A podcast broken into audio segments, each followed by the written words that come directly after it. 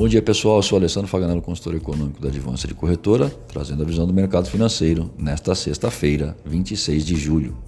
Dólar comercial abrindo em baixa de 0,15%, comportamento da moeda no exterior, o índice Index em alta de 0,13%, já para o mês de setembro, a moeda cotada em alta de 0,2%. Saiu há pouco a divulgação do PIB americano no segundo trimestre, que a uma taxa anualizada cravou alta de 2,1%, uma desaceleração menor que a aguardada para o período. Alguns sinais implícitos no relatório dão conta de que o consumidor vem gastando mais, porém o investimento empresarial não demonstra o mesmo ímpeto. Como temos relatado, o mercado de trabalho do país continua sugerindo força e os riscos derivados da guerra comercial com a China podem subir. Essa leitura deve ser suficiente para que o Federal Reserve corte o juro na próxima quarta-feira em 0,25%.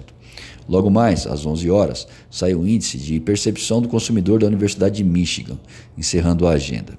Sobre a decisão do BCE, que manteve sua taxa inalterada ontem, sinalizando o corte em setembro, foi a fala de Mário Draghi, presidente da instituição, considerando como muito baixo o risco de recessão no bloco, bem como afirmando que os membros não discutiram um eventual corte no juro na reunião, como parte do mercado aguardava, o que motivou a pressão na cotação durante parte do dia.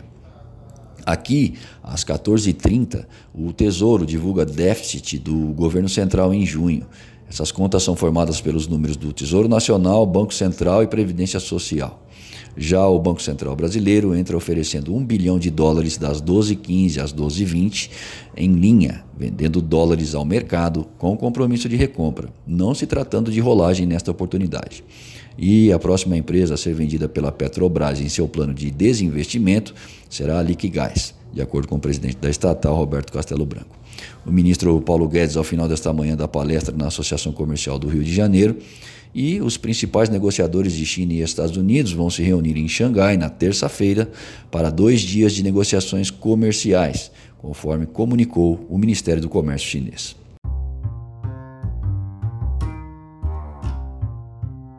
Acesse o panorama de mercado através do nosso site advancedecorretora.com.br. Fique bem informado e tome as melhores decisões.